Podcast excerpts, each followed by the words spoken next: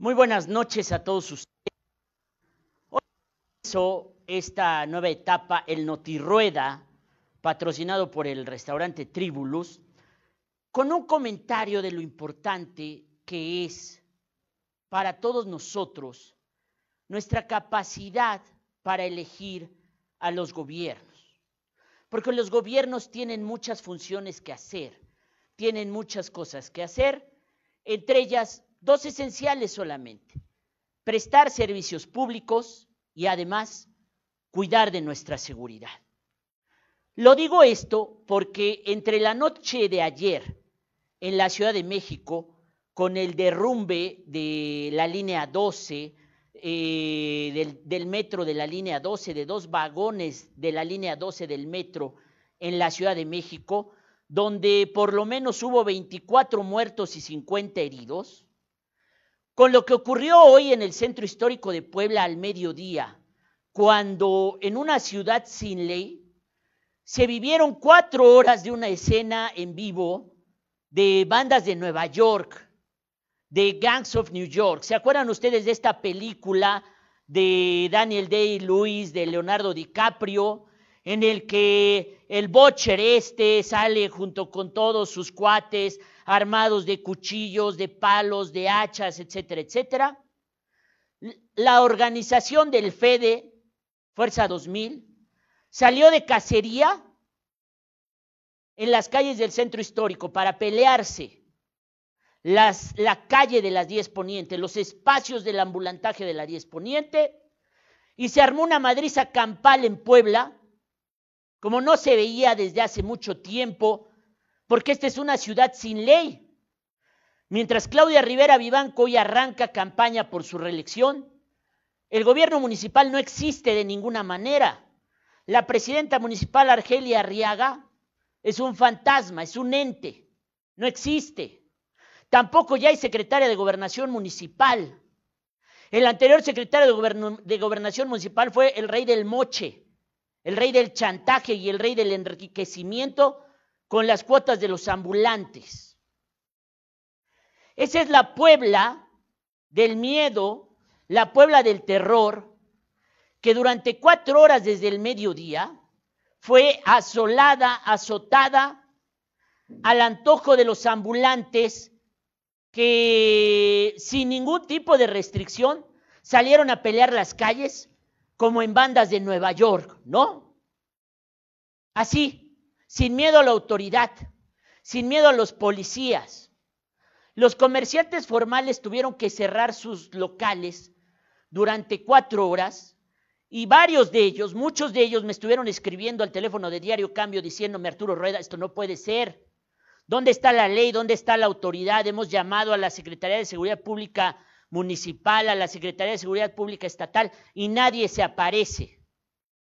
Y esto ocurre cuando comienzan las campañas electorales en Puebla, donde vamos a elegir a nuestros presidentes municipales, donde en Puebla Capital tenemos que elegir entre darle nuestro voto o nuestra continuidad o nuestra reelección a alguien que miente hasta en su imagen, que miente hasta en su tono de piel, que miente hasta su peinado, hasta transformarse en la chica Pantene. Vean ustedes, esto fue parte de lo que se vivió en las calles de la 8, la 10 y la 12 Poniente eh, en todos los comercios aledaños al mercado de la Victoria, nuestro muy querido centro histórico en manos de pillos que durante cuatro horas de, del mediodía, más o menos a tres y media, cuatro de la tarde, hicieron lo que quisieron, iban armados con machetes, con palos,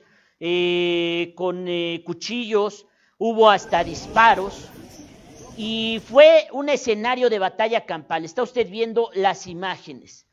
Pero a mí la imagen que más me impacta es la imagen de Gangs of New York, donde se ven todos los pandilleros, los ambulantes. Hay un video, no sé si lo tienen chicos, por favor, de producción, donde ya van preparados para los madrazos. Fíjese usted, este video es, a mí se me hace muy fuerte, porque ya venían ellos caminando. Fíjese usted cuántos son. Yo cuento alrededor de 50, 60, quizás 70 ambulantes, mujeres incluidas, que van con palos, que van con machetes, que van con bats, que van con el arma que encuentran a la mano e iban a darse en la madre contra los de la 11 de marzo.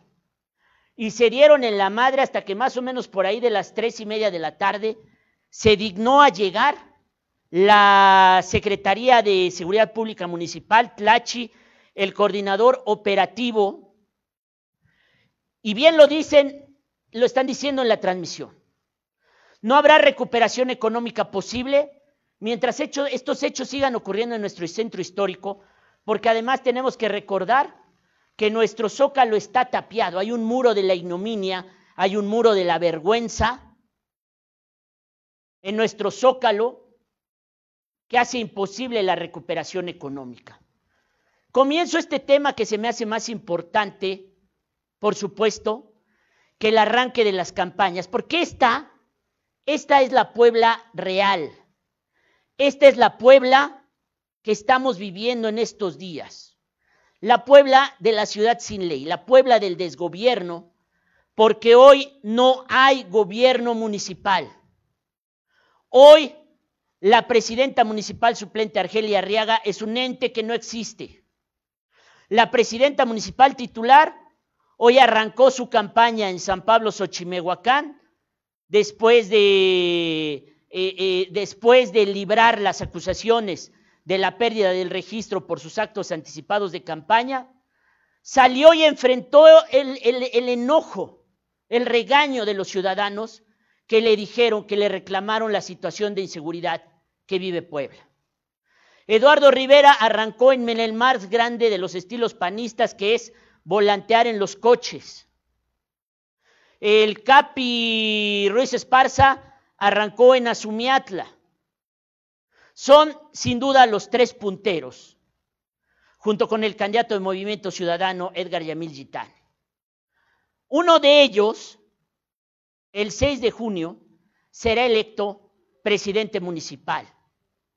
Los poblanos tendrán que votar por la reelección de Claudia Rivera, la chica Pantene, que decidió tunearse de una forma excesiva en su imagen, en su presentación pública, y que detonó una memisa brutal, porque todo mundo pues sabe que esa no es Claudia Rivera.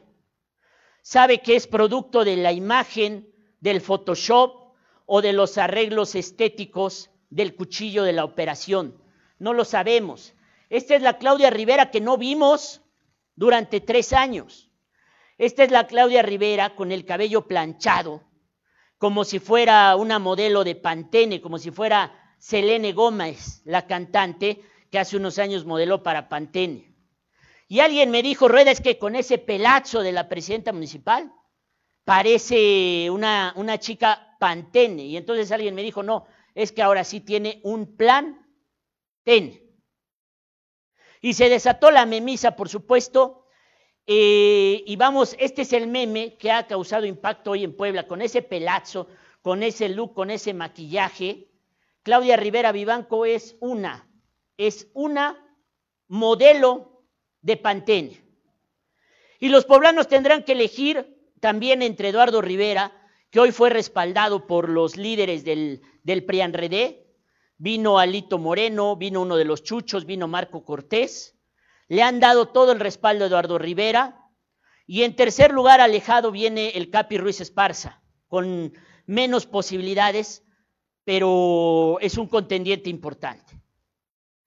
Hoy arrancan las campañas y tenemos varias entrevistas. Tengo al presidente del Instituto Estatal Electoral para hablar de la desmañanada, desmadrugada de la actuación errática que tuvo el Instituto Estatal Electoral para dejar arrancar la campaña, pese a que no hay certeza de los registros. Tengo a Eduardo Rivera Pérez, candidato de Va por Puebla, va, va por Puebla del PRIANREDE, tengo a Karina Pérez Popoca y también tengo a Carlos Poblete. Es un programa muy intenso esta noche. Vamos a comenzar, por favor, y mientras viene el patrocinio de Tribulus, el nuevo restaurante este que está causando sensación ya nada más con su publicidad y con sus invitadas. Hola, hola, mi gente bella. Yo soy Janet García y estoy muy emocionada de estar con ustedes en Puebla este 17 de junio. No se lo pueden perder. Estaremos ahí en el opening del restaurante Tribulus Steakhouse. No se lo pueden perder. Es un concepto completamente diferente. Y por supuesto hay que hacer sus reservaciones. Nos vemos muy muy pronto. Les mando besitos, abrazos y bendiciones. Tribulus Steakhouse.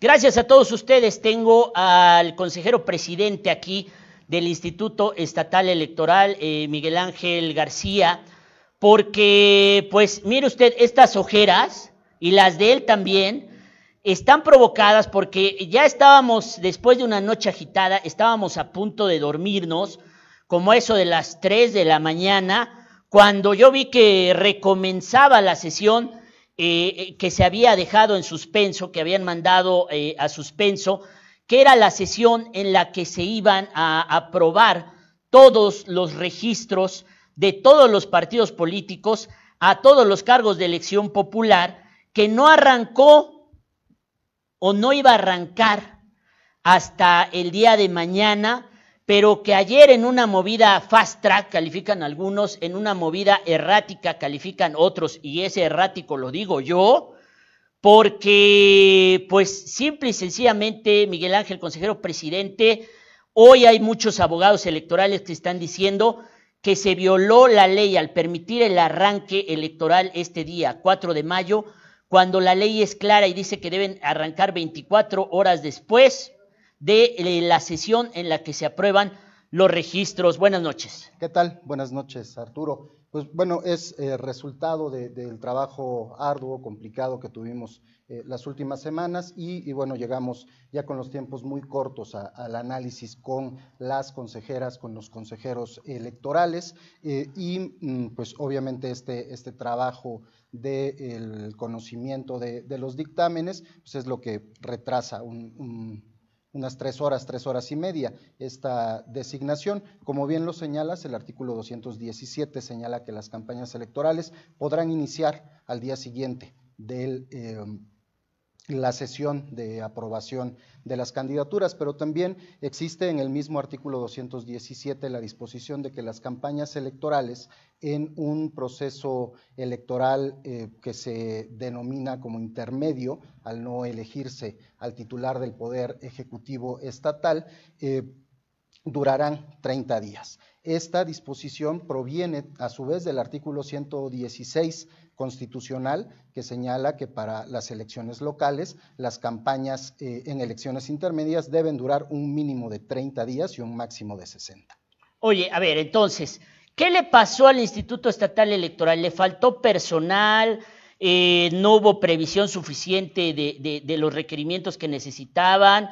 Eh, ahora sí que se atontaron. con mucha honestidad te lo pregunto porque, porque el calendario electoral lo fijaron ustedes mismos el cronograma de los tiempos y al final eh, estuvieron así en la raya de pasarse de ese propio cronograma y al final hay gente que también dice, bueno, pero es que la verdad es que no se aprobó ningún dictamen porque nadie conoce hoy los nombres de los candidatos todavía.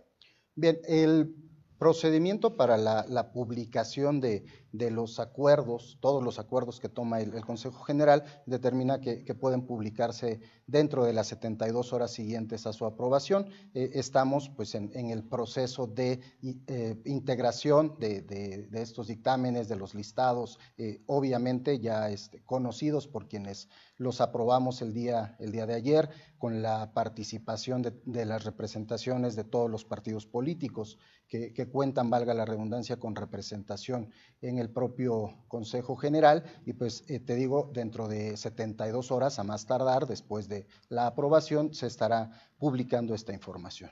Ok, entonces, eh, esta, esta información, todo el acuerdo, para quienes queramos consultar planillas, suplentes, este, listas plurinominales, etcétera, etcétera, A partir de mañana podremos hacerlo en el, en el, en el se va a publicar en el Congreso del Estado, en el, en el periódico oficial del Estado y en la página de internet del Instituto Estatal Electoral.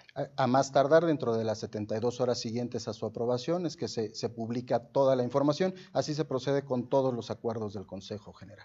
Ahora, eh, no es raro, no es extraño que esto haya ocurrido. Había abogados electorales que eh, ayer Genoveva decía es que estamos valorando solicitar la, la, facultad de tracción del INE. Otros abogados estaban diciendo es que eh, les vamos a ganar todos los asuntos en los tribunales electorales. Es que la propia autoridad, dicen, entró en una quiebra técnica. ¿Le entiendes a ese término? ¿Cómo que la autoridad electoral entró en una quiebra técnica? Al final del camino el, trabajo se, se, cumplió, se contó con eh, la aprobación por unanimidad de este, de este acuerdo. Se contó también con eh, pues el acompañamiento, como te decía, de todas las fuerzas políticas al, al interior que tienen representación en el Consejo General. Vamos eh, avanzando, hubo un reconocimiento al trabajo de, de, la institución, de las áreas ejecutivas, vamos avanzando en, en la organización del, de este proceso electoral y, y estamos preparados para hacer frente a las actividades que, que todavía vienen por delante y que no son menores. ¿no? Ahorita estamos en la parte eh, esencial para las candidatas, los candidatos, los partidos políticos, coaliciones, candidaturas independientes para ofertar su eh, propuesta, sus propuestas a todo el, electorado, eh, a las ciudadanas y ciudadanos que tendrán la oportunidad de elegirlos, si así lo deciden libremente, para el próximo 6 de junio, el día de la jornada electoral. Oye, consejero presidente, desde la última vez que platicamos, eh, el Instituto Electoral ha avanzado en muchos aspectos de la promoción y de la organización de la elección. Pero a mí la que más me llama la atención es eh, algunas determinaciones que tomó el Consejo eh, para el día de la jornada electoral, específicamente en dos. No se puede entrar a las casillas sin cubrebocas, cada quien tiene que llevar su propio lápiz o su propia pluma azul y habrá espacios de tiempo en los que no se podrá votar porque eh, se va a sanitizar la casilla. Sí, eh, bueno, con, algunas pequeñas precisiones al, respecto. Eh, la decisión, bueno, esta actividad de la jornada electoral se realiza en conjunto con el Instituto Nacional Electoral. Es un trabajo que realizamos conjuntamente al tratarse de una elección concurrente y al contar con eh, casillas únicas para la recepción de la votación. Entonces, la implementación de los protocolos sanitarios corre a cargo de las dos instituciones. En este caso, el Instituto Nacional Electoral determinó en un acuerdo que fue eh, fue controvertido ante el Tribunal Electoral y que fue ratificado por el propio tribunal, determinó hacer obligatoria la aportación del, cubrebocas para todas las personas que tengan que ingresar o permanecer en el interior de la, de la casilla. Esto incluye funcionarias y funcionarios de mesas directivas de casilla, incluye representaciones de los partidos políticos, observadoras o observadores electorales, si los hay, el personal del INE y del IE que estará apoyando las actividades de la casilla y, por supuesto, a las ciudadanas y los ciudadanos que acudan a emitir o sea, cubrebocas obligatorio para ir a votar, queda claro. Así es, y si no, si la ciudadana o el ciudadano no portan el cubrebocas, habrá una dotación en cada una de las 7.800 casillas, una dotación para, de cubrebocas para poder ofrecerle a, la ciudadana o al ciudadano que lo utilice para poder ingresar a emitir su voto. La cuestión del marcador es una cuestión opcional. Eh, se está estableciendo en el protocolo sanitario una política de, además de sana distancia, una política de cero contacto es decir, no habrá contacto entre las y los funcionarios de mesa directiva de casilla y la ciudadana o el ciudadano que acude a emitir su voto. Eh, dentro de, Pero tiene que haber contacto cuando entregas tu credencial de elector, ¿no? Ahora no la entregarán, la van a mostrar. Ah, solamente así. Ponerla sobre la mesa, ponerla sobre la mesa para que la pones sobre la mesa y entonces retiras tu credencial. Verifica la secretaria o el secretario de mesa directiva de casilla los datos, busca en la lista nominal, anuncia que sí aparece en caso de que así sea y se le dan las boletas para emitir el voto. Puede, esta es una cuestión optativa, llevar su propio marcador para no tener que utilizar los que de todas formas estarán allí y también cabe eh, mencionar que al ingresar a la casilla le eh, proporcionarán gel antibacterial y una toalla sanitizante para que pueda limpiar las superficies con las que va a estar en contacto. Al salir de la casilla, nuevamente se le proporciona gel antibacterial. Ok, ahora, punto número tres, los espacios estos de tiempo de sanitización. Eh, se prevé que en, los espacios, en los momentos en los que no haya electores para votar en una primera instancia, se aproveche para limpiar y desinfectar superficies por parte de los propios funcionarios de casilla, del personal del Instituto Electoral del Estado y del Instituto Nacional Electoral que estarán para apoyar las actividades de, de las casillas. Si esto no fuera eh, posible, cada dos o tres horas se interrumpirá momentáneamente la, votación. En, días pasados se llevó a cabo un simulacro de, de, estas actividades y el limpiar y desinfectar el espacio donde estarán las casillas y las superficies de contacto lleva aproximadamente dos minutos. Oye, eh, entonces, no es que se vaya a suspender media hora la votación, supuesto, claro. ni 20 minutos, ni de que nos llevamos esta hornita aquí para guardarla, no. este, y así, darle así su, su, su, pulidita, ¿no? O sea, la gente no debe tener miedo de que estos espacios de, eh, temporales de sanitización sean eh, argumento para descalificar los resultados o las jornadas electorales. La sanitización va a ser a la vista de todos. Por supuesto que sí, recordar que dentro de la casilla hay representación de cada uno de los partidos políticos que obviamente estarán vigilantes de que nada extraño suceda, además de la limpieza y desinfección que se realice. Como te comento en el eh, simulacro que se hizo en las instalaciones del Instituto Nacional Electoral, la Junta Local Ejecutiva, eh, se, se, realizaron estas actividades y no llevaron más allá de dos minutos el poder desinfectar y eh, limpiar el entorno y las superficies. Ok. Entonces, eh, resumiendo lo que hemos platicado, porque mucha gente está diciendo, rueda, rueda, llegué tarde. A ver, eh, ¿cómo se justifica el hecho de que a las tres y media de la mañana, sin, digamos, eh, tener o los nombres completos, se haya aprobado este dictamen de los candidatos, se hayan arrancado las campañas, pese a que la ley dice que debían de arrancar 24 horas después de eh, la sesión en la que se aprueban las eh, candidaturas? Los nombres completos los tenemos, tenemos eh, cerca de 30 mil eh, expedientes de eh, ciudadanas y ciudadanos que por conducto de los partidos políticos, las coaliciones, solicitaron inscribirse para contender por alguno de los 2.285 cargos de elección popular que están eh, en disputa eh, para este proceso electoral en el estado de Puebla. la cuestión de la documentación, del análisis de la documentación, de la presentación de los dictámenes a las y los consejeros electorales y el trabajo en, mesa previa a, la sesión, el, el haber habernos excedido en, el tiempo, eso fue lo que nos, retrasó tres horas y, media para poder tomar este acuerdo. Ahora, hubo presión de los partidos para que pudieran cumplir con eh, acelerar la aprobación de los registros y no perder ni un día de campaña. Yo supongo que sí hubo presión de los eh, representantes de los partidos, Miguel Ángel. Más que, más que presión, hubo el, interés de que el, acuerdo que, se tomara pues tuviera todas las, eh, las características para poder sostenerse adecuadamente ante alguna, ante alguna impugnación, que todo toda la información que se contiene en él, toda la, la información que además eh, forma parte del propio acuerdo, pues estuviera debidamente consistente y fuera conocida por, todo, por todas y por todos para poder acompañar ese acuerdo. ¿Cómo va la promoción de la jornada electoral y cómo va tu cálculo de la participación? Estamos, eh, tenemos nosotros una, una, ventaja para este proceso eh, electoral y lo hemos dicho en, en varias ocasiones. La jornada electoral del 6 de junio no será eh, la primera que se lleve a cabo en un contexto de pandemia. En el mes de octubre, el 18 de octubre pasado, eh, Hidalgo y Coahuila fueron a, elecciones en un entorno de pandemia con protocolos de atención sanitaria y eh, las lecciones, dos importantes lecciones que nos deja esta jornada electoral del 18 de octubre son precisamente que, uno, eh, los niveles de participación se mantuvieron eh, en lo esperado para una elección ordinaria, entonces nosotros partiendo de esta experiencia previa y muy cercana, podemos esperar niveles de participación de la misma magnitud. Obviamente, las autoridades electorales estamos a, la par que se realizan las campañas, nosotros haremos campaña de promoción del voto para invitar a toda la ciudadanía que el 6 de junio eh, tome su credencial de elector, tome su cubrebocas, eh, su marcador, si es que así lo desea, y, y salga a, a emitir su voto en alguna de las 8.700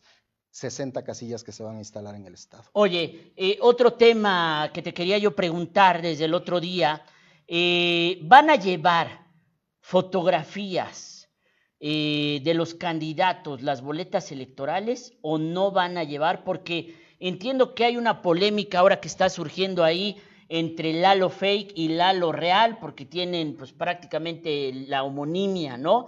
del nombre y del apellido y me parece que eh, los representantes del de, eh, PAN y del PRD estaban pidiendo esto, pero yo me acuerdo que casi siempre llevan fotografías de los eh, candidatos las boletas electorales. Las boletas electorales que llevan fotografía, porque así lo dispone el código, son las de la elección de gobernador y las de la elección de diputaciones. Para el caso de los ayuntamientos no llevan no llevan esta fotografía, únicamente tienen o habían tenido anteriormente en otras elecciones el nombre eh, y apellidos de eh, la candidata, el candidato a la presidencia, su suplente, la candidata, el candidato a, la sindicatura y también su suplente. Ahorita existe la solicitud por parte de eh, algunas representaciones de, partido político para eh, que el Consejo, porque todas las solicitudes que se elevan al Consejo tienen que, responderse por conducto del acuerdo respectivo, eh, que se eleve a, Consejo esta, esta solicitud de incluir la fotografía para el caso específico del municipio de Puebla con eh, el argumento de la, de la, homonimia que existe entre, entre estos dos candidatos. Es una situación que eh, se resolverá por el Consejo, el, el, Consejo General, el día de mañana en una sesión que está convocada para las 5 de la tarde.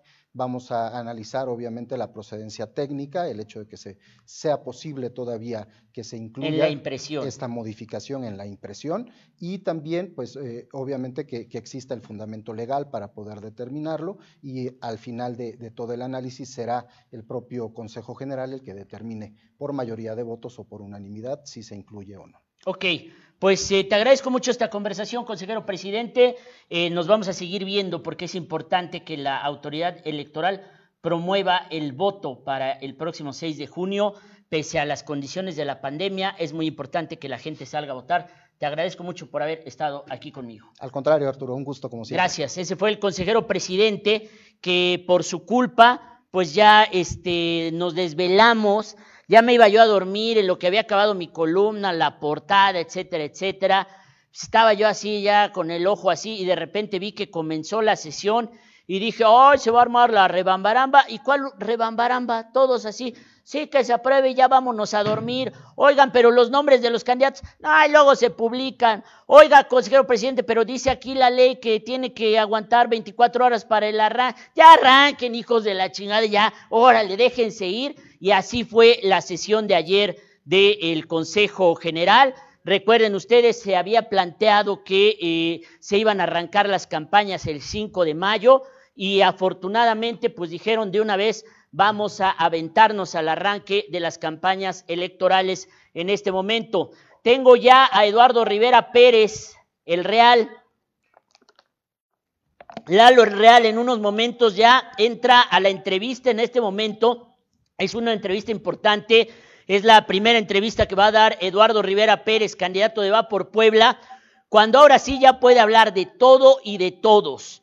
Eduardo Rivera Pérez ahora sí ya va a poder hablar de todo y de todos porque él antes muy prudente y muy preocupado y muy respetuoso de la ley electoral, se mantuvo guardado, planteó seguramente su estrategia de campaña, vimos hoy sus primeros spots donde eh, el mensaje eh, esencial que tiene Eduardo Rivera, a ver, ponemos el spot por favor. Hola, soy Eduardo Rivera Pérez. ¿Estamos listos? Para corregir el rumbo de Puebla. Estamos listos. Estamos listos. Estamos listos. Estamos listos. Estamos listos. Estamos listos. Estamos listos. Estamos listos. Estamos listos. Estamos listos. Estamos listos. Estamos listos. Estamos listos. Estamos listos. Estamos listos. Estamos listos. Estamos listos.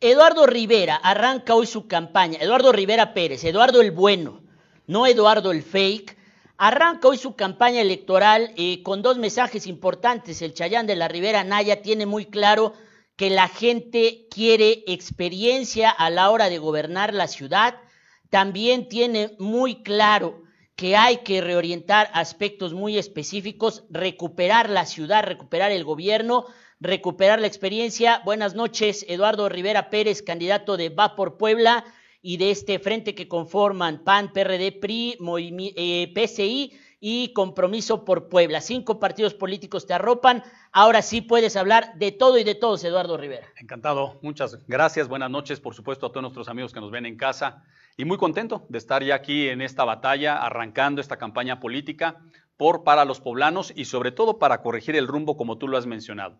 Tenemos una ciudad abandonada, una ciudad descuidada, no hay buenos servicios públicos, la inseguridad de alguna manera sigue presente.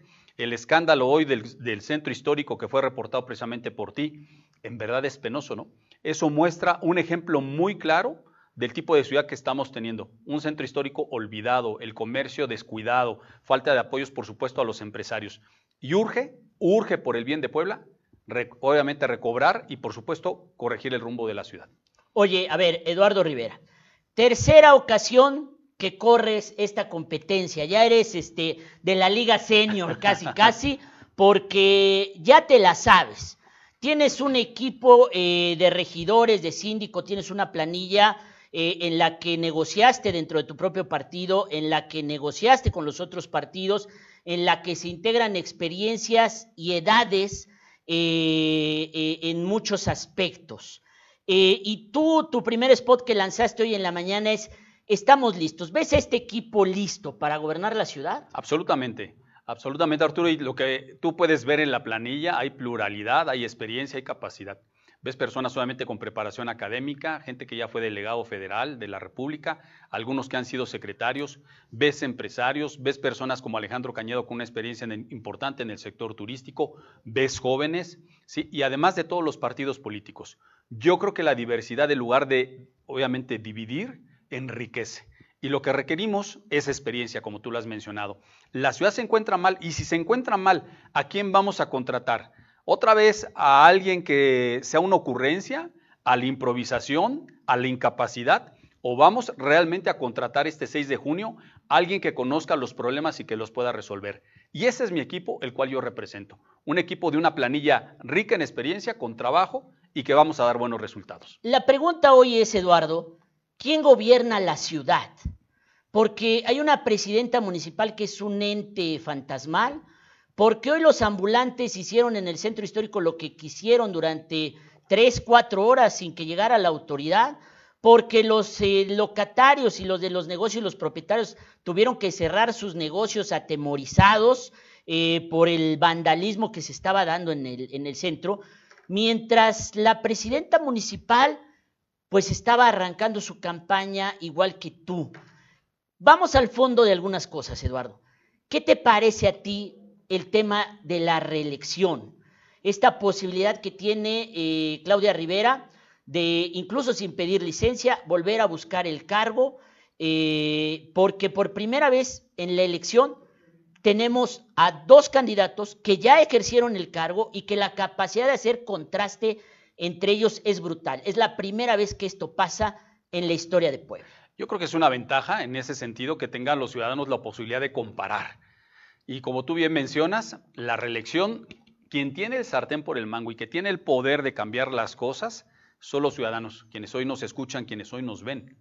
Y en ellos tienen la capacidad, seguramente como ya lo percibieron, de ver quién hizo qué y cómo hizo las cosas. Y tenemos oportunidades muy claras de comparar, por ejemplo, mientras yo hice mil calles el primer año y hicimos una gran cantidad, cantidad de vialidades de concreto hidráulico, la mayor cantidad de la historia de la ciudad de Puebla, Hoy tan solo se hicieron 49 calles. 49 calles, tienes bien medido el dato. Así es, 49 calles. Estos tres años, desde el 2018 prácticamente desapareciste del radar público, te dedicaste a tus actividades de consultor, saliste un poco de la escena partidista también. ¿Te ha gustado la ciudad de Puebla estos tres años?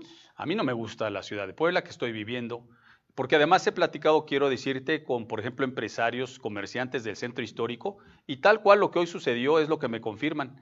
Un centro histórico, insisto, abandonado, descuidado, siendo rehén también del ambulantaje y la prostitución, y es una situación, como tú lo mencionabas, donde no hay autoridad. Pero también he ido a las juntas auxiliares, he estado en La Margarita, he estado en Azumiatla, he estado en San Francisco Totimihuacán, o por ejemplo en Romero Vargas o en Santa María Xonacatepec, y la gente lo que se queja es que los asaltos siguen estando al orden del día. Seguimos siendo una de las ciudades con el mayor índice de percepción en inseguridad pública en el país, algo inédito.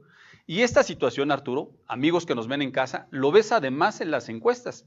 Tú has visto encuestas que se han publicado en el país y somos, ¿sí? Puebla Capital, una de las autoridades peor evaluadas, ¿sí? Consistentemente aparece Claudia Rivera entre los cinco peores alcaldes. En los últimos lugares exactamente del país. Entonces esto yo creo que definitivamente es una llamada de atención. Pero ella dice que en su gobierno se cometieron muchísimos menos delitos de los que se cometieron en tu gobierno. Es muy simple, los ciudadanos pueden ellos contestar ante esta pregunta. ¿Se sienten más seguros el día de hoy?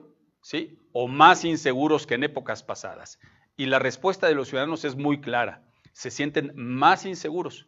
Y tenemos este tipo de situaciones, insisto, en las diferentes colonias. Tenemos muchos espacios olvidados. Mira, por ejemplo, luminarias que por supuesto deberían de estar prendidas porque hay una empresa contratada para que por supuesto estén en la ciudad 100% funcionando, no lo hacen, videocámaras que no funcionan, parques olvidados, entonces así no se puede vivir en una ciudad. Requerimos en la ciudad buenos servicios públicos, requerimos seguridad y requerimos también acciones para reactivar el empleo, cosa que no se ha hecho por este gobierno. La campaña de contraste de Claudia Rivera, que vi hace unos minutos, no la imagen de la chica Pantene, sino ya la campaña de contraste, ella dice que va a poner mil nuevos policías en Puebla, mientras que tú le regalaste y le entregaste mm, este, cientos o mil policías a Moreno Valle en ese trágico año de 2011 o 12, ya no me acuerdo. La pregunta más bien hecho sería por qué no lo hizo en esta administración. O sea, ¿por qué ella ahorita viene a comprometerse en mil nuevos policías cuando ahorita en este gobierno no ha podido ni graduar apenas 500 policías? Entonces, me parece que es muy importante revisar si le vamos a creer a quien en esta ocasión, estando en la administración, no lo ha podido realizar. Número uno. Y número dos, nosotros sí, quiero decirte, apoyamos a los policías como nunca. Les incrementamos en sus prestaciones en un 20%, algo histórico. Un policía en el municipio de Puebla, cuando yo fui presidente de la ciudad, ganaba entre 6 mil y 7 mil pesos. Terminó ganando casi 11 mil pesos. Un policía antes no tenía el Infonavit y nosotros logramos por primera vez el Infonavit a los policías en Puebla y dejamos la policía mejor pagada de todo el estado. Así que de resultados, ahí tenemos nosotros las cuentas.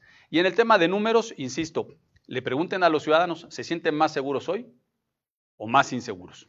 De todo lo que has visto en estos tres años en el gobierno de Claudia Rivera, dime qué es lo que más te ha disgustado como ciudadano, qué es lo que has dicho, esto sí ya, o sea, no puede ser.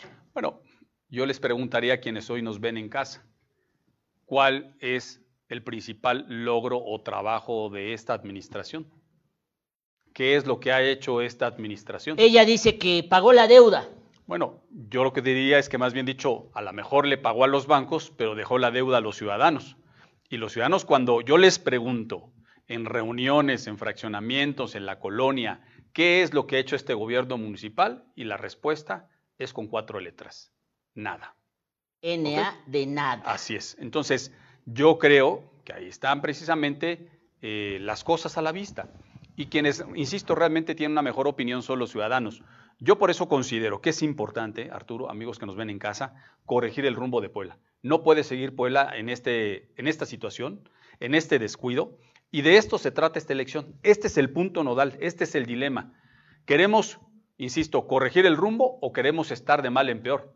Y yo, por supuesto, quiero representar a los que quieren corregir el rumbo, porque yo no eh, acepto ni estoy de acuerdo en que nuestra ciudad esté descuidada como lo estamos padeciendo el día de hoy. ¿Qué te parece eh, estas actuaciones polémicas del gobierno municipal en la pandemia, donde hay muchísimas cosas oscuras, desde la compra de las despensas, pasando por el hecho de que se les descontó a los trabajadores del ayuntamiento de una forma oscura para dar unos apoyos en oxígenos y apoyos funerarios que nunca se entregaron. ¿Te parece que el gobierno de Claudia Rivera actuó bien durante la pandemia? ¿Tú qué, qué hubieras hecho tú dicho, pensando que te toca a ti? El gobierno ha estado omiso en el tema de la pandemia. Yo les preguntaría a quienes nos ven en casa, ¿acaso escucharon alguna acción o alguna política pública de parte del gobierno municipal para ayudarles en el tema de la pandemia? Absolutamente cero. Ahí está el caso también de la compra de los respiradores, ¿no? Se dijo que se iban a hacer algunos respiradores y resultaron realmente un fiasco. Conozco algunos gobiernos, por supuesto, además del PAN, que los gobiernos municipales hicieron, Arturo, pruebas gratuitas de COVID a domicilio. Sin ser su facultad ni ser su responsabilidad, se pusieron las pilas y se pusieron, por supuesto, a apoyar a todos aquellos ciudadanos que requerían la atención, por supuesto, en el tema de salud.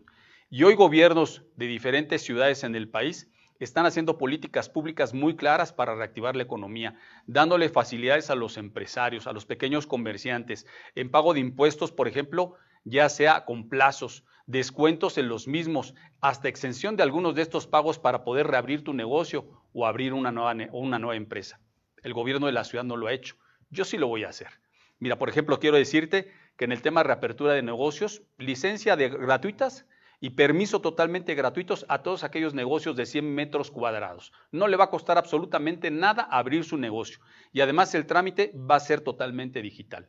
Primera acción. Segunda acción, vamos a hacer descuentos a aquellos negocios que tengan, por supuesto, complicaciones para poder reabrir y poder, obviamente, empezar nuevamente a contratar más Restaurantes, empleados. por ejemplo. Restaurantes, por ejemplo.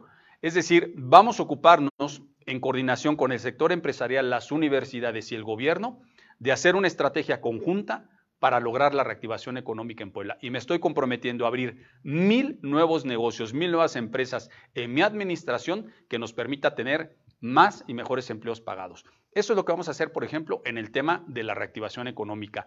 Y no vamos a estar ausentes, haya o no haya pandemia, haya o ya- haya otro problema, de los problemas, por supuesto, que están enfrentando los ciudadanos. Oye, un episodio extraño ocurre al arranque de esta campaña donde ayer eh, cientos, miles de poblanos reportaron llamadas telefónicas para promocionar a Claudia Rivera. Eh, algunos, pues ciudadanos, ya sabes que tienen sus identificadores de llamadas, son bien chismosos. Nos mandaron eh, las llamadas de donde procedía el número telefónico, más chismosos todavía los reporteros de Diario Cambio, pues se metieron ahí, fueron al cajero de Telmex y resulta que llamadas telefónicas desde el ayuntamiento se hacen del número del municipio de Puebla. Qué cosa tan extraña, pero también qué cosa tan ilegal. ¿Alguien te comentó algo de esto, Eduardo? Bueno, yo creo que es una situación muy delicada y muy grave y espero que las autoridades lleguen hasta sus últimas consecuencias de una situación de este tipo. Me parece que eh, la campaña tiene que llevarse a cabo con propuestas en una cancha pareja, jugando limpio y no con situaciones obviamente ilegales o que puedan, por supuesto, eh, hasta hacer eh, situaciones que puedan tener alguna sanción y algún delito. Yo esperaría ahí que tanto los partidos políticos y las autoridades correspondientes lleguen hasta sus últimas consecuencias. Yo lo que sigo ocupado, estimado Arturo, amigos que nos ven en su casa, es en hacer propuestas, es en recorrer las calles, es en entregar mis volantes, es en visitar las juntas auxiliares, es en, es en ganarme el voto limpiamente y trabajando cerca de la gente. Son solo 30 días de campaña. Eduardo. 29. 29 ya. 29 días. Oye, ¿estás dispuesto a ir a un debate con Claudia Rivera? Estamos siempre dispuestos a debatir, estaremos por Si yo supuesto. cito aquí a un debate en este set de televisión tan grande, tan enorme, ¿estarías dispuesto a venir? Mira, a ha habido debate? varias invitaciones de varios medios de comunicación y me parece que lo adecuado y lo correcto es que la autoridad electoral tome un acuerdo para que pueda haber un encuentro de este tipo. Porque si no, tan poco tiempo y tan, ahora sí muchos medios de comunicación, a lo mejor no nos alcanzaría tanto el tiempo. A lo mejor un solo debate, pero ¿estás dispuesto tú a ir Yo al siempre he debate? estado dispuesto a debatir las ideas, las propuestas y por supuesto para que los ciudadanos puedan comparar las propuestas, las trayectorias, las soluciones que por supuesto pueden llevar a corregir el rumbo de Puebla, que es lo que yo quiero. De una vez, y para ya estar terminando, te hago la pregunta que te haría Claudia Rivera en ese debate ficticio, porque a lo mejor no ocurre nunca. Tú privatizaste el agua, tú entregaste el agua a los concesionarios, tú eres Eduardo el desalmado que vendió el agua de Puebla. Absolutamente falso. Si el municipio hubiese tenido la facultad de privatizar el agua, la pregunta que yo haría, porque ella actualmente estando como presidenta municipal No la desprivatizó. No la desprivatizó. Porque no aquel que la desprivatice, un buen desprivatizador será desprivatizando Agua de Puebla. Entonces, el que puede lo más, puede lo menos. Absolutamente falso.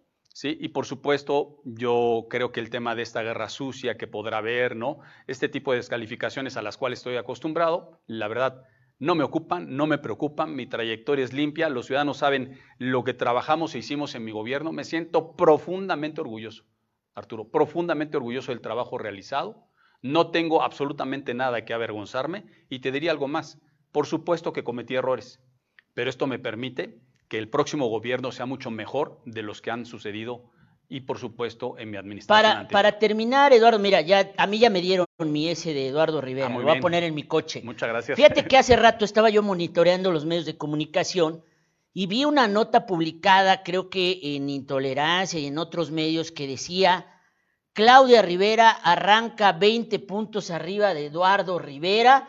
No, es casi me da, dije, llévenme, llévenme al hospital más cercano. Entonces ya me puse a leer la nota y decía que Claudia Rivera, dice que Claudia Rivera va 20 puntos arriba de Lalo Rivera, ¿no?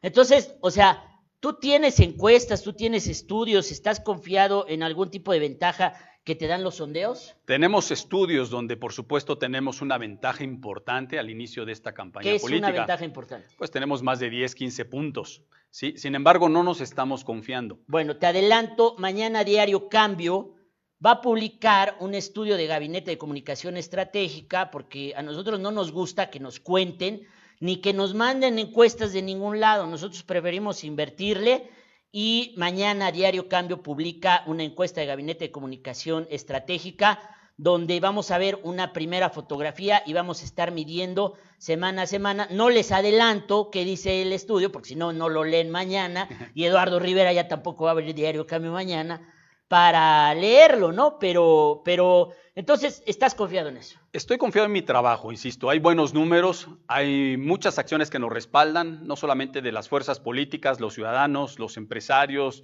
¿sí? personas de las iglesias, deportistas jóvenes. Tenemos muy buena respuesta.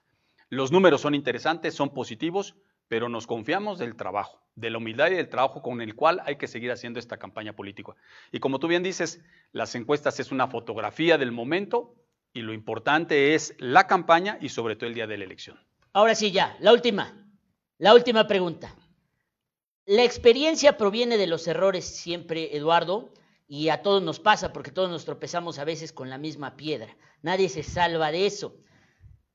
De tu primera experiencia como presidente municipal, de lo que viviste entre 2011 y 2014, ¿ya tienes idea más o menos de qué error no volverías a cometer? Por supuesto. Creo que, como bien mencionas, ¿no? se aprende de las derrotas y, por supuesto, esta experiencia de haber sido alcalde de la ciudad, haber sido presidente de la Asociación de Alcaldes en el país, de ser consultor también de gobiernos importantes en México, tanto de gobiernos estatales como ayuntamientos, por cierto, los mejores en el país, me permite reconocer que hay situaciones que se pueden mejorar. Y no tenga la menor duda que tengo la experiencia para llevar a Puebla por buen camino. Vamos a corregir el rumbo de Puebla y precisamente con experiencia. Muy bien, gracias Eduardo Rivera. Vamos a volver a platicar contigo a mitad de la campaña, si nos haces el favor, para evaluar cómo va la campaña a la mitad dentro de dos semanas. Hoy tuviste un muy buen evento digital, bueno, presencial, la presencia de los tres líderes nacionales de los partidos que te arropan, de los dirigentes estatales. Por último, ¿te sientes cómodo con los periodistas? Mira, pónganme a cuadro, por favor, porque hoy yo no sabía cómo recibirte. No sabía si de azul, si de rojo, si de amarillo, entonces mira, mejor me fui por el morado tradicional que caracterizó tu administración. ¿Te sientes cómodo con los priistas? ¿No sientes que chirria la relación? Mira, me siento muy cómodo en este esfuerzo en común, porque insisto, más allá de colores, el propósito y la convicción y lo que nos une es Puebla. Si queremos corregir el rumbo, yo te diría, bienvenidos priistas, panistas, perredistas, de compromiso por Puebla, de Pacto Social e Integración, de Morena. Todos caben si vale la pena el proyecto que es. Y por supuesto que me siento cómodo con este propósito de muchas fuerzas políticas, pero sobre todo muchos ciudadanos que necesidad de que podamos retomar un camino mejor para Puebla. Gracias, Eduardo Rivera Pérez. Nos vemos en dos semanas Muchas otra vez. Buenas Chayán noches. de la Rivera Naya. A ver si te vemos en tu papel de Chayán en algún momento. Estaremos Pero bailando. bueno, este, vamos con nuestros patrocinadores porque todavía tenemos otras entrevistas. Bueno, ya estamos eh, regresando aquí. Todavía tenemos entrevista con Karina Pérez Popoca, con mi amiga Karina Pérez Popoca. Ya estamos a punto de comenzar la entrevista. Antes tengo rápidamente a mi amigo Carlos Poblete, a mi admirado Carlos Poblete, que era eh, mi delantero favorito del Puebla del 89, con, junto con el Mortero Aravena. A él lo tengo por vía Zoom, a él lo tengo por vía Zoom porque pues el Puebla ya calificó a la liguilla, eh, el Puebla ya calificó a la liguilla. Querido amigo Carlos Poblete, eh, un momento dulce el que está viviendo la afición poblana, la directiva poblana y por supuesto tú eh, como parte integrante de este, de este equipo del Puebla. Buenas noches, querido amigo. ¿Qué pasó Arturo? ¿Cómo estás? Buenas noches, un saludo a toda la gente que nos está viendo. Pues la verdad muy contento, eh, un torneo, eh, la verdad sorprendente del equipo. Tú sabes que hubieron algunos cambios al inicio de esta misma temporada. Eh, tuvo la salida de, de Juan Reynoso, que era nuestro entrenador anterior. Hubo la salida de algunos jugadores eh, simbólicos en la última etapa del club y la llegada de un entrenador muy joven, un entrenador argentino, como Nicolás Larcamón. Eh, y la verdad, este, todos estamos sorprendidos, muy contentos, pero eh, a sabienda de que lo que se está haciendo eh, ha sido a base de trabajo, de sacrificio y de demostrar en la cancha, que es al final donde un equipo tiene que plasmar lo que hace durante toda la semana. Creo Eh, que el amigo. equipo ha competido de manera... Sí, Mi primera pregunta, a ver, porque, porque ya me como las ansias. Nadie, es una pregunta que nadie me ha podido responder. ¿Cómo llega este, eh, el profe Larcamón a Puebla? Que, que pues es una revelación, esa es la verdad. O sea, cuando anunciaron su, su contratación el equipo, yo dije, temporada perdida, tipo sin experiencia, sin palmarés, creo que ni jugador de fútbol fue. Dije, temporada perdida. ¿Cómo llega el Arcamón a Puebla? Mira, eh, Arturo, los equipos ahora en estas épocas eh, están conformados unos cuerpos de inteligencia deportiva, gente que está todo el día viendo fútboles de todas partes del mundo, siguiendo jugadores, siguiendo entrenadores, eh, y donde se prende un foco positivo, pues lógicamente empieza el radar. Eh, a Nicolás eh, no es que haya sido de un día para otro que se decidió por él. Él, al igual que otras personas, otros entrenadores, eh, te digo, en el fútbol chileno, porque él inició en el fútbol venezolano y de ahí pasó al fútbol chileno para dirigir a tres equipos, eh, tres equipos pequeños, Antofagasta, Huachipato y Curicó, donde él no logró resultados depo- deportivos eh, brillantes, pero sí donde su manera de jugar con sus equipos saltó, saltó. Entonces ya tenían unos años ya siguiendo este departamento. Yo tengo en, el puesto ocho, nueve meses como director deportivo y desde mi regreso al club hace un par de años ya, ya Nicolás estaba en el radar. Entonces tomó la decisión, eh, en lo personal, pues lógicamente con los contactos que tenemos en mi país, te acercas a hablar con jugadores, con gente de fútbol, preguntas por él y recibimos solamente eh, cosas positivas. Sus equipos por lo menos jugaban muy bien, eran muy propositivos. ¿Cuál crees que ha sido el Sí, secreto perdón, de, Arturo. del Arcamón para, para llegar a todo esto? Porque el club se desprendió de muchos jugadores importantes. En agosto llegó un técnico nuevo y de repente eh, eh, estamos viendo un equipo compacto que juega bien y con jugadores que están excediendo, digamos, las prestaciones ordinarias de las que estábamos acostumbrados a verles o sabíamos de ellos.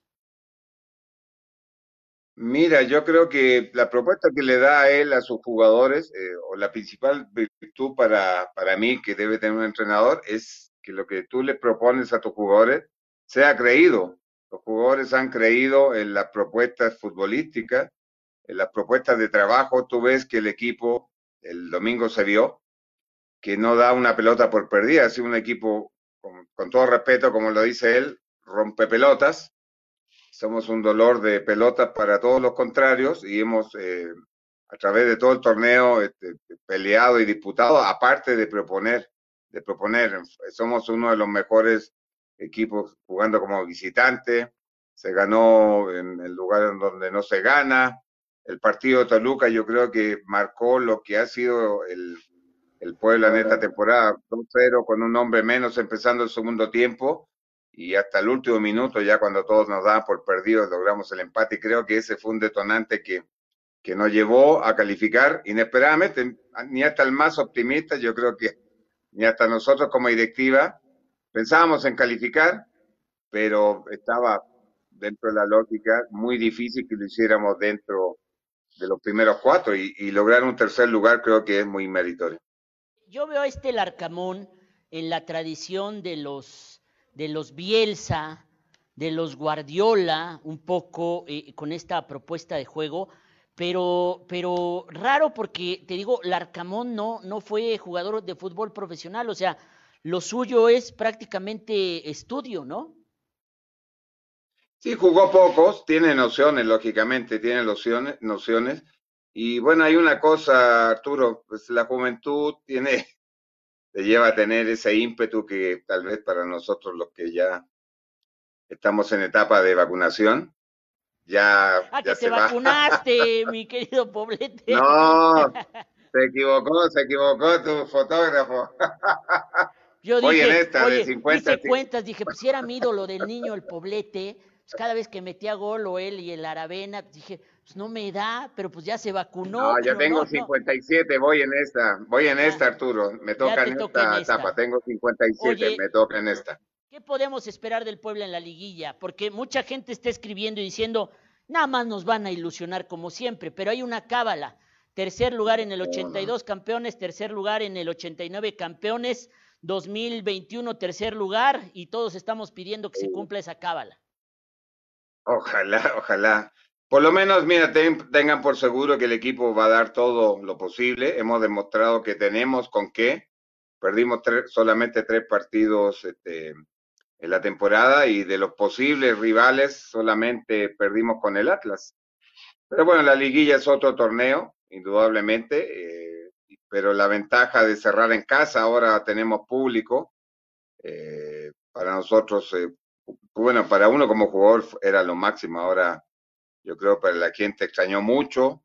Ahora va, va, a poder tener asistencia al estadio. En el torneo pasado calificamos frente al León, que al final fue el campeón. No, no pudimos corroborar la pasada del repechaje, pero te digo, tenemos mucha confianza en la manera que está jugando el equipo, lo que están desarrollando los jugadores, las ideas de Nicolás.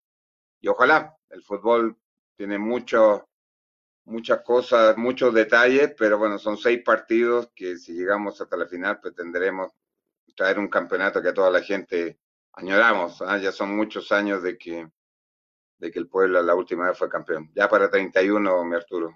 Así es. Pues te agradezco mucho esta conversación, querido Carlos Poblete. La afición está en un buen momento, el equipo está en un mejor momento y a ver si luego me, me ayudas a, a platicar, a que la gente platique tiene curiosidad de platicar con él para, para ver más de su ideario futbolístico. Pase lo que pase, el fútbol a veces es ingrato, es una suerte eh, como la vida, pero lo que cuenta es el esfuerzo y ustedes lo están haciendo muy bien. Gracias, querido amigo Carlos Poblete, por esta entrevista. No, gracias, Arturo. Un saludo a toda la gente que nos ve y si tiene la posibilidad, no sabemos todavía cuáles van a ser las, las reglas para el aforo en el partido de regreso, que será seguramente sábado 15, pueden ser sábado 15 o domingo 16, pero ojalá tengamos el apoyo de toda la gente y que yo creo que va a ser así. Gracias, amigo Carlos Poblete. Adiós, Arturo. Un abrazo. Mi cámara, por favor. A ver, voy a hacer una acotación importante en este momento. Hay días en la vida en los que a uno le llega el momento de comerse sus propias palabras. Para mí hoy es uno de esos días porque hace un año, quiero decirlo abiertamente, con Karina Pérez Popoca, la presidenta municipal de San Andrés Cholula, no tuve una polémica ácida. Tuve comentarios injustos, horrendos, impropios del debate político. Y yo en ese momento creía, juzgaba, que Karina Pérez Popoca no estaba siendo una buena presidenta municipal. Pero conforme avanzó la pandemia, empecé a revisar números, empecé a revisar encuestas y hoy le quiero decir, primero, que Karina Pérez Popoca acabó antes de irse eh, para pedir licencia a buscar la reelección como la presidenta municipal, el presidente municipal mejor evaluado de Puebla. Lo que me hace comerme mis palabras y ofrecerle una sincera disculpa a ella, a su familia y a sus amigos. Y por eso la invité esta noche, porque la, la nobleza y la hombría obliga a que te diera yo esta disculpa personalmente, Karina Pérez Popoca. Gracias por aceptar venir a platicar hoy conmigo aquí en Diario Cambio. En una ocasión que tuve eh, la oportunidad de coincidir con Arturo, le decía, lo cortés no quita lo valiente y yo soy una mujer que no es perfecta, que también en situaciones, en este contexto en el que yo soy muy arraigada a defenderme y entonces en esa cercanía y en eso de yo que siempre hablo de la tolerancia y del respeto y todo lo demás, digo, yo vengo a construir amigos, lo que deseo es llevarme eh, personas que fortalezcan y que me enseñen en ese proceso y también te reconozco lo que hoy estás haciendo, por eso, por y porque sé que el diálogo es un mecanismo para construir, aquí estoy con mi corazón muy dispuesta A, establecer esa comunicación. Primero yo te agradezco, eh, fueron expresiones injustas, eh, erróneas, terribles, porque yo tenía esa impresión, pero eso es lo que quiero platicar contigo hoy, Karina. ¿Cómo fuiste agarrando velocidad y superaste esa curva? Eh, a la que todos nos enfrentamos en la vida cuando agarramos una chamba nueva, una posición nueva, cuando nos llega algo que creíamos o esperábamos que nos llegara, pero ya que te sientas en los controles, eh, es una experiencia muy diferente. ¿Cómo, ¿Cómo viviste estos tres años, Karina? El ejercicio de la política me ha fortalecido porque en ese estereotipo de la clase que todo mundo ve y que ve que la funcionaria debe de ser esto y aquello, yo simplemente soy. Y soy lo que a diario hacemos muchas mujeres en nuestro estado, el trabajo, el ama de casa, la profesionista, la que al final aporta este cambio en la sociedad de la manera en que los hombres y las mujeres nos reconocemos. Llegué a San Andrés con el corazón de la mujer, pero en el ejercicio de la administración entendí que el proceso de la funcionaria era aquella que construía que ayudaba, que dialogaba, que toleraba y que al mismo tiempo fortalecía la visión de hacer y ser un gobierno diferente. Eso me ha ayudado bastante en este tiempo. ¿Por qué? Porque antepongo siempre eh, los principios de la colectividad. No es el interés de Karina, no es el interés de un grupo que en el 2018 logró la alternancia para San Andrés, sino son todos los hombres y las mujeres que habitamos ese territorio. Pero tú llegaste con un grupo, y te lo digo abiertamente porque hoy parte de ese grupo no solamente son tus rivales electorales, sino son odiadores profesionales de Karina Pérez Popoca, aunque surgieron a la vida pública de Puebla y a la vida política y a la batalla electoral como parte de un mismo grupo, pero, pero el poder es una cosa tan cabrona que acaba dividiendo a hermanos y a las mejores familias. Hay que dispuestos a romper lo que tengas que romper para privilegiar la colectividad. Yo tengo intereses muy claros que son el beneficio de la población. Y entonces aquellos que hoy eh, nos difaman, nos calumnian, construyen una campaña para denostar la participación de la presidenta en la elección continua y que hoy es candidata de Morena para San Andrés Cholula, nadie sabe lo que tiene. Y si eso ellos lo que aportan para la construcción la transformación de nuestro municipio, está muy claro que no son los intereses de la sociedad. Este grupo, vamos a ponerle nombre, los querían que tú fueras su marioneta. ¿eh? ¿Querían ellos gobernar el municipio y tú poniendo la cara? Fíjate que más que, que ellos gobernar a través de mí, la forma de querer alcanzar los objetivos eran totalmente diferentes y van muy alejados de lo que yo soy. Cuando yo hablo del amor al servicio, cuando yo hablo de la honestidad, cuando yo hablo del respeto, de la tolerancia, yo soy una mujer muy leal que reconoce el proceso de participación de todos mis compañeros y la posibilidad en el 2018 de tomar en cuenta a cada uno para llevar una forma distinta de ejercer la, la. Algo que compartirlo porque siendo todos. Y entonces en esa manera de ver el, el, amor al servicio, en esa manera de comprender la administración pública, una felicidad O sea- colectiva, completa, un rompimiento. de las O sea, hubo un momento en el que tenemos que hacerlo de forma diferente. O sea, tomaste tu propio camino, o sea, eh, comenzaste a, mover el gobierno, tu gobierno, con tu ideario y tus decisiones. Y es que ahí también quisiera aclarar un mito, a ver, porque de momento dice, es que la puso, es que la hizo. A ver, Karina Pérez es luchadora, activista, grillera, como en su momento se me decía, pero hoy es funcionaria, una, fu- una funcionaria con licencia, pero me he hecho en un trabajo constante en mi comunidad. En ese- entonces, en esa historia que alguien dijo un día y se le ocurrió decir, es que la puso, es que la hizo. O sea, tú no eras ver, una no, claro que titirina. no. Digo, tan No eras es una así titirina que te que- manejaban así. Tan es así que soy referente eh, de participación en mi comunidad. ¿Qué hago en el momento en que se me toma eh, porque cambia el género? Yo digo, así como voy a pagar mi teléfono porque estoy segura como que me van a marcar y dicho y hecho, pero me propone un compañero de la comunidad y no me propone quien hoy en su momento está en esta campaña eh, difamatoria. Entonces, ahí se ha venido dando ese mito de que me manipulaban, de que sea... No, yo hablo de un, algo que es importante.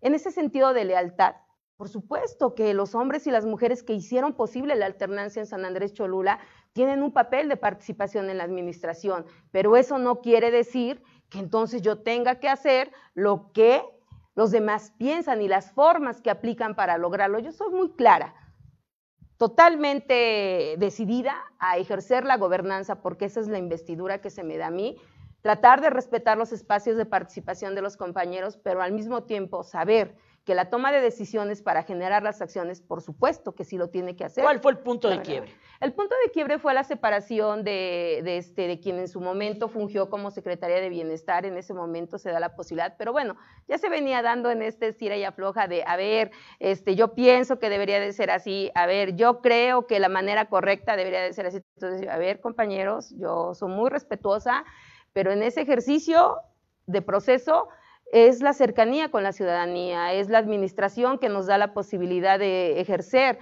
los recursos de una manera totalmente distinta. Entonces, cuando ese proceso se da, eh, no se comprende y, y se quiere estar como en la toma de decisiones por encima de la autoridad municipal y eso no, no puede haber dijiste, una La presidenta municipal soy yo y se cambia esta persona.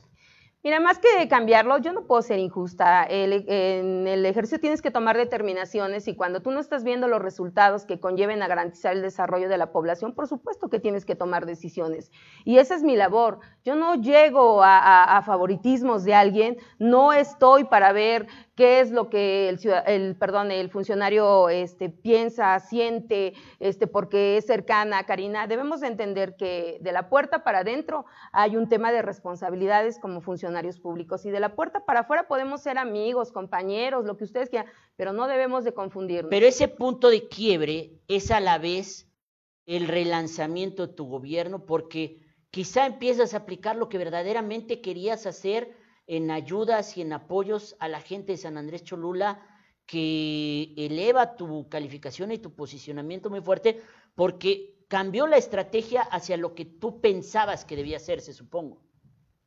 Mira, el trabajo lo hemos venido realizando, la consolidación de este proyecto que llegó en el 2018 no ha sido nada fácil, por supuesto que al momento en que se da esta separación de la forma de pensar y de querer administrar el municipio, se siente más todavía esa determinación y esa entereza de saber que Karina llegó para un trabajo colectivo, llegó para el beneficio de una población y no era cambiar solamente a las personas para seguir teniendo los mismos privilegios. Romper privilegios duele, pero yo estoy dispuesta a asumir ese costo porque la responsabilidad que tengo y que tuve en su momento al frente de la administración tiene que garantizar que esas prácticas que se enquistaron en nuestro municipio como cuotas de poder, compadrazgos, amiguismos, corrupción, impunidad, no fueran un patrón de conducta de quienes hoy llegamos. Y en ese romper los estereotipos, hoy nuevamente la vida da la posibilidad de la elección, pero atenta contra los intereses de los demás. Que sea el trabajo al final el resultado de lo que la ciudadanía decida, pero eso con mucha claridad ver, lo digo. hablando de trabajo,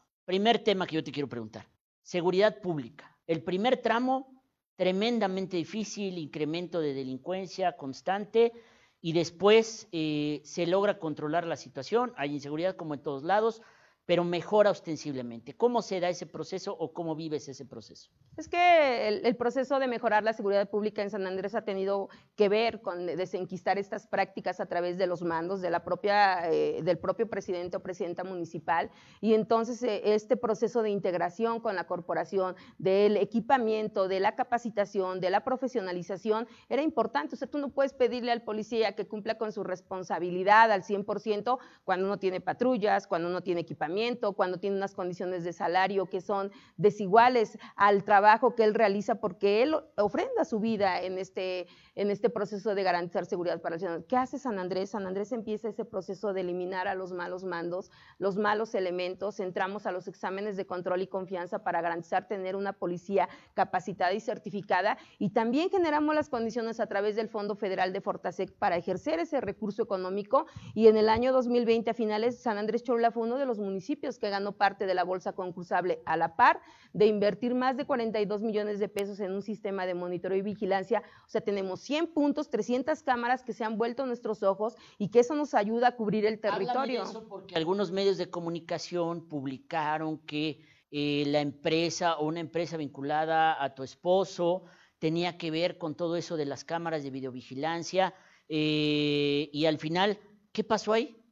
Mira, mi compañero de vida, el padre de mis hijos, eh, colabora porque no porque sea el esposo de la presidenta, es un derecho que él se ha ganado a través de su trabajo en lo social, en lo político, en lo cultural, mucho antes de que él y yo formáramos pareja. Obvio, él, como cualquier ciudadano, tiene un proceso de negocio, de formación, y entonces a, la- a los medios les encanta escribir esas historias de terror, que a mí también me encanta, claro, porque da como resultado la desconfianza de los ciudadanos. El hecho de que él haya comentado que a través del, proceso que nosotros realizamos para finalmente designar a la empresa que eh, implantó todo este sistema de monitoreo, bueno, pues se sataniza. El señor colabora en un derecho propio, en conocimiento total de- del área que quiere fortalecer, y lo veo en dos sentidos, Arturo, que a mí sí me gustaría aclararlo. Primero, es un derecho genuino que él se ha ganado a través de su trabajo y su lucha social con honestidad y con responsabilidad. Segundo, en un tema de familia, por supuesto que está interesado en, cuidar, a, ayudar, apoyar a, a la madre de sus hijos, a su compañera de 24 años de, de este, de esta formación de familia. Y él sería el primero en señalarme, yo sería la primera también en señalarle cualquier situación que atentara contra eh, recursos públicos que tengan que ver. Entonces, en esa historia que se creó, que mi esposo había asignado, totalmente falso. ¿Por qué? Porque una empresa no salió este, beneficiada y entonces inmediatamente dijo, es que el esposo de la presidenta nos dijo, la ley marca un tiempo para que cualquier empresa que participe en un tema de licitación pueda inconformarse para que esa licitación pueda revertirse.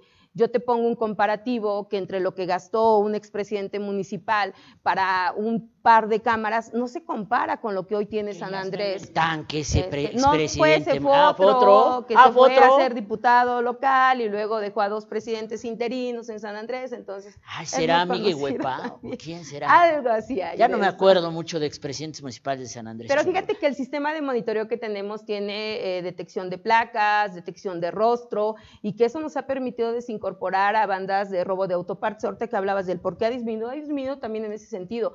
Pero hay otro factor, Arturo, que es el de la gobernabilidad. Tú no puedes tener seguridad si no genera las condiciones de, este, de economía para las familias y al mismo tiempo el fortalecimiento de lo que hoy tiene San Andrés, sector inmobiliario, sector agropecuario, sector comercial. Y entonces, si tú generas esas condiciones, si tú sigues garantizando que en medio del proceso económico que vivimos hay un gobierno que está atendiendo esas necesidades, el resultado va a ser gobernabilidad. Voy a esa segunda parte porque eh, la gente cuando voy a San Andrés Cholula me lo cuenta y cada quien me da una versión diferente y por eso te lo tengo que preguntar a ti.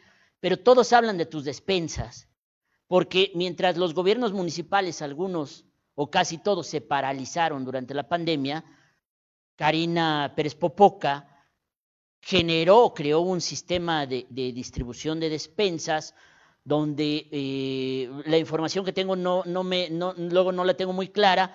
Unos dicen que unas despensas sí se regalan, otros dicen que esas despensas se cobran a un precio menor de, del valor, pero todos dicen que ha sido un programa enormemente popular en San Andrés Cholula. Es una política social que se estableció en San Andrés en el 2020 y soy quizás el único municipio en su momento cuando estaba al frente que lo, pudo otorgar a muchas familias en San Andrés en, esta, en este sentido humano. Ay, les da un miedo terrible lo que la presidenta hacía en su momento. ¿Por qué? Porque quien está acostumbrado a lucrar con los programas sociales, por supuesto, hoy ve un temor tan enorme como es lo que se vive en un proceso electoral. Entonces, todos aquellos que cuestionan el trabajo que en su momento se realizó eh, cuando nació Valor, el programa de Valores a tu Mesa, porque hay que decirlo con toda claridad, el programa alimentario que otorgó a las familias la posibilidad de tener un sustento, se hizo desde un sentido de amor al prójimo. Es tan complicado creer que en política haya personas que no estemos pensando solamente en, en qué me va a redituar, en cuántos votos voy a tener, en cómo los voy a convencer cuando el proceso de vida y de salud llegó en el 2020. O sea, tuviste una situación de necesidad de la gente, nada más. A ver, alguien el otro día me escribía por ahí, qué bueno, ¿no? Ya se va de ama de casa, orgullosa ama de casa. Cualquier profesionista cualquier profesionista. Bueno, hay mujeres que se ofenden, ¿eh? Cuando les dices ama de casa. No, es que es, en ese sentido te voy a decir algo que se desvirtúa y se pone fuera de contexto.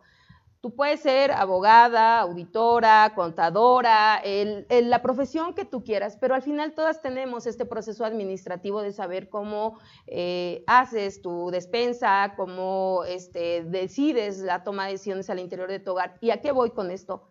Eso es lo que llegó en el 2018 con Karina. Llegó el corazón de la funcionaria, llegó el corazón de la mujer, llegó el pensamiento de alguien que va también viendo el día a día. Y eso, eso es tan comprensible que si tú ves esta situación económica, lo único que quieres es ayudar. Y ahí está la posibilidad a través del fortalecimiento de un programa que ayude a las familias de San Andrés.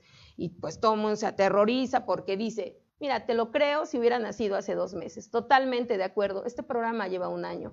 Lleva un año que se estableció como una política social para ayudar a las familias que menos tienen, menos pueden y más lo necesitan. Pero ojo, estamos hablando de una corresponsabilidad. Somos un gobierno que asiste, pero no de asistencialismo. ¿Qué implica? Que el ciudadano tiene que tener una corresponsabilidad a la hora de recibir una ayuda, porque lo que tú das puede ayudar a la otra familia. Y eso es lo que hicimos, una cadena de solidaridad que el sentimiento de empatía, de amor al prójimo, de como resultado que no solamente la pueda tener Arturo, la pueda tener Karina, la pueda tener Jorge, la pueda tener Gaby, quien sea, solamente con esa posibilidad de fortalecer la economía de las familias, generar el desarrollo en las comunidades que son las productoras y que otorgan este, este recurso, y al mismo tiempo dejar de ver la política solamente como una cuestión clientelista electoral, sino realmente darle ese valor a través de la toma de decisiones. Entonces, sí hay unas despensas que se regalan y hay otras despensas que se cobran a un menor valor, ¿o cómo es eso? Sí, es una cuota de recuperación. las se otorgan de manera gratuita a las personas que tienen enfermedades crónico-degenerativas, enfermedades que en el proceso de la contingencia sanitaria estaban contagiados o, perdieron a familiares, eh, aquellas que estaban desempleadas, eh, tuvimos eh, apoyando toda la que fue la zona de la 14 para las personas que a través de este cierre de sus centros de trabajo pues se quedaron sin la posibilidad de llevar sustento. Y hay en ese fortalecimiento a la economía, quien dice, ah, bueno, yo por 200 pesos puedo adquirirla, pero lleva más de 20 productos que son de calidad y de cantidad entre abarrotes y verduras, y el resultado ha sido eso, ese sentimiento de fortalecer la economía de dos juntas auxiliares que son las principales aportadoras de los insumos para las despensas y al mismo tiempo dar un apoyo a tantas familias porque recortaron días de trabajo, porque nos fuimos a un aislamiento social, porque se cerraron establecimientos de negocios que dejan sus ingresos en San Andrés y pues eso solamente es una política social que les da terror porque en la clase política están muy acostumbrados a lucrar con la necesidad de la gente. Tercer punto, obra pública. eh, está la construcción del mercado, está la construcción de este nuevo centro administrativo, que es como este, una sede de los centros de los servicios eh, administrativos que presta el ayuntamiento, eh, terminaste la radial esta de Tlaxcalancingo, ¿qué más eh, es resaltable en materia de obra pública? En materia de obra pública, lo resaltable es lo que se ha logrado en los espacios educativos, que ahorita por la contingencia, pues obviamente en este aislamiento los niños no están acudiendo, pero se construyeron dos nuevos espacios educativos. Uno tiene que ver con la secundaria de nueva creación, el otro con el bachillerato digital en una inspectoría y la primera en una junta auxiliar los más de 22 domos que se edificaron para disminuir eh, las condiciones físicas de los jóvenes que al estar a la intemperie, pues bueno, les generaba insolación, no podían utilizarlo en tiempos de lluvias, costos hasta los comités al fortalecimiento de movilidad que se ha dado a través de la construcción de la Avenida del Sol entre la Federal Atlisco y la Vía Atliscayo, la que está atrás de una universidad, allí el Hospital Niño Poblano, y eso nos ha ayudado mucho. Es un tema también de imagen urbana, de recuperar los espacios públicos como fortalecimiento para la población, de que vaya a realizar ejercicio, la rehabilitación de lo que tiene que ver todo el Deportivo Quetzalcoatl, que durante mucho tiempo estuvo este, rezagado ya de un mantenimiento, el proceso también de crecer la autonomía municipal a través de la recuperación de los predios de la zona arqueológica que marcó un antes y un después en la lucha social en San Andrés en el 2014 y las condiciones de seguir generando la capacitación de los funcionarios públicos a través de los diplomados que, se, que han tomado, porque lo que buscamos es esta actualización que hoy necesita San Andrés. San Andrés en un proceso administrativo necesita de una mejora regulatoria que permita disminuir la corrupción, hacer más transparente los procesos administrativos y al mismo tiempo dar como resultado que tanto en la zona comercial como en la zona inmobiliaria eh, se ejerza criterios que ayuden a la inversión, pero que al mismo tiempo fortalezcan a la población en beneficio a través de su predial, su catastro y muchas otras. Yo fui a San Andrés Cholula y dije, ah, caray, me perdí porque llegué al Bronx de Nueva York, porque vi pintas por todos lados, no a la reelección, no a la reelección, no a la reelección. Eh, hay gente decidida a impedir que estés otro periodo en San Andrés Cholula, pero tú tienes tus argumentos. ¿Qué le dices a la gente? ¿Por qué tienen que volver a votar por Karina Pérez Popoca? El proceso de la alternancia en el 2018 fue un alto total a esa corrupción brutal que imperaba en la administración pública, a ese desvío de recursos, a ese enriquecimiento ilícito, a esa impunidad con la que tú veías muchas situaciones que dejaban en el rezago a San Andrés. Hoy San Andrés es un municipio de contrastes, tenemos una zona cosmopolita muy importante, pero al mismo tiempo las juntas auxiliares en esa esencia viven un rezago en infraestructura básica. Entonces, por supuesto que no puede haber un desarrollo de la población ¿Qué significó la alternancia? La posibilidad de ser y hacer un gobierno diferente. Y diferente no solamente en una frase repetitiva y como eslogan, sino verdaderamente en la profundidad de lo que tiene la función pública. Siento que falta, por eso es que estamos en el proceso de la elección continua. ¿Por qué siento que falta? Porque tú no puedes garantizar un desarrollo de la población si la ciudadanía sigue eh, careciendo de lo básico este, para mejorar su condición de vida. Y eso va a permitir también un desarrollo económico. ¿Qué siento que falta en este, en este proceso que se ha dado? Traemos un sentimiento cultural muy arraigado de lo que significa el sufragio efectivo, no reelección, porque culturalmente se nos ha dicho todos, todos, todos los días y estamos en esa dinámica pero también en ese, en, ese, en ese sufragio que hoy vamos a emitir todos los ciudadanos de San Andrés, que sea el trabajo el referente. Tú lo acababas de explicar, ¿no? Que se generó todo eso. Y en una ocasión le decía a los ciudadanos, ¿bajo qué, o mejor dicho, con qué vara miden ustedes a la actual administración? Con el que entregó el territorio, con el que entregó los servicios públicos en concesión y puso en desventaja las cuentas financieras de San Andrés, contra quien se olvidó del sentido de pertenencia e identidad para generar esa transformación que hoy está haciendo este, este gobierno. Entonces, cuando tú pones esos referentes, no hay punto de comparación entre lo que hacían los demás y lo que hoy ha llegado a hacer esta administración que con una palabra que alguien denostaba, que es la de, la de los valores, y decían, no se hacen, claro que sí. En política hace falta eso, hace falta valores, y el principal es el amor al servicio el de la honestidad. Eso es lo importante que nosotros tenemos que rescatar. ¿Qué significa la elección continua en San Andrés? Por supuesto que es la consolidación y el fortalecimiento de una forma de vida para todos y no O sea, solamente para unos que te cuantos. falta.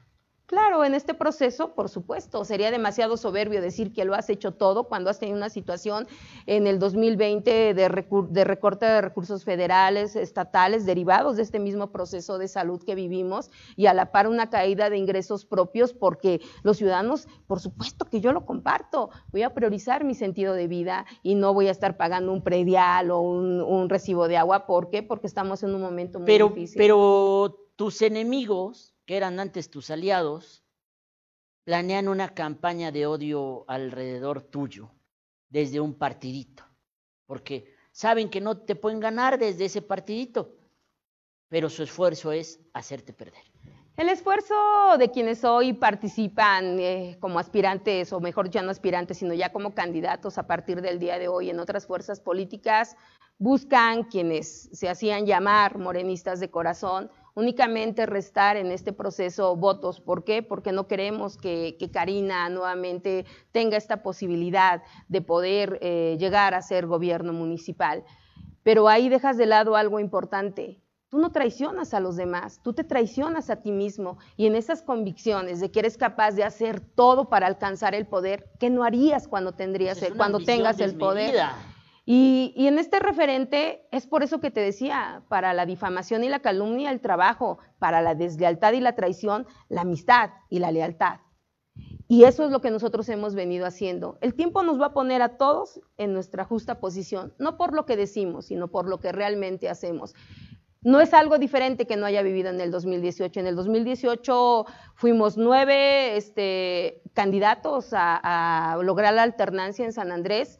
Finalmente se logra de la mano del presidente de la República en el 2018 y da a Karina la posibilidad de ser funcionaria pública. Y hoy te digo, mucho más fortalecida, con mucho más conocimiento, pero sobre todo con muchísimo sentimiento de defender a San Andrés de intereses políticos, económicos, personales, sobre todo, este, que den como resultado que todo lo que hoy se ha venido haciendo se quede solamente como un proceso de historia y que no termine por consolidarse y fortalecerse. Vivir este proceso va a permitir que quien llegue después de que estos tres años que se vienen pasen, tendrá muchísimo más complicado generar temas de corrupción y de impunidad. En ese rezago se quedó San Andrés porque quienes se privilegiaron del poder olvidaron que la modernización en muchos procesos administrativos garantizaba más honestidad y transparencia y que el ejercicio del recurso público se tenía que devolver al ciudadano, mejorando las condiciones de movilidad, de salud, de cultura, de deporte,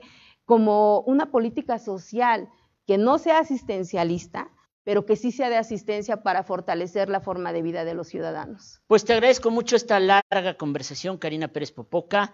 Eh, comenzando en ella, yo me disculpé por las expresiones que tuve para con ella eh, el año pasado. Me parece que es de hombres reconocer cuando uno se equivoca. Y yo delante de Karina reconozco que me equivoqué, porque además en los hechos se demostró que Karina Pérez Popoca, eh, su ejercicio de gobierno fue respaldado y tan es así que ahora va por la reelección. Te invito, Karina, a que nuevamente volvamos a platicar como en dos semanas, a ver cómo avanza tu campaña y si es que estos odiadores profesionales que tienes ya te, como diría Andrés Manuel, le quitaron un pelo al gallo, como decía Andrés Manuel, ya no me acuerdo. Este, gracias por esta conversación, Karina, y por haber aceptado venir a que te diera yo esta disculpa cara a cara. No, digo, yo finalmente la recibo y creo que no solamente a nombre mío, sino de muchas mujeres, pero en esa construcción estamos y en ese reconocimiento también de crecer, de madurar y de aprender, siempre con el respeto, mi estimado Arturo. Así eres es. un comunicador que tienes un importante auditorio, eres un comunicador que al final haces un ejercicio, yo también hago mi propio ejercicio, qué bueno que en esas coincidencias de la vida sabes que logramos que nos respetáramos y eso es es. importante para construir y caminar. Así es. Gracias, Karina Pérez. Gracias. Y nos vemos próximamente, pronto, eh, como en unas dos semanas, para evaluar cómo va tu campaña. Eh, terminamos eh, este programa larguísimo. Gracias, Karina. Este, terminamos este programa larguísimo que hemos tenido el día de hoy eh, con tantas entrevistas. Pero bueno, fue el arranque de campaña. Ya va a empezar Ciro. Bueno, pues eh, el hecho del día fue esta eh, madriza brutal, fenomenal que ocurrió en el centro histórico de Puebla, a eso del mediodía comenzó, eh, dos organizaciones de ambulantes se dieron con todo, dos organizaciones de ambulantes se dieron con todo, la policía llegó como hasta las tres y media, cuatro de la tarde, por supuesto esto empaña el arranque de las campañas electorales, pero como le decía yo al principio del programa, creo que hace evidente que no tenemos gobierno en Puebla y que será un mes complicado porque lo que dejó Claudia Rivera, la chica Pantene, ya váyanme poniendo los memes ya para que vamos a terminar, la chica Pantene, porque su look ha causado una gran polémica este día. Este look con extensiones, pelo este, planchado, blanqueada, retocada, delineada. Ahí está. Selena Gómez se queda chiquita frente a Claudia Rivera Popoca. Revela que Claudia miente hasta en su apariencia física. Y que yo recuerdo que todos los candidatos que se han tuneado en Puebla brutalmente para aparecer en la escena electoral han fracasado.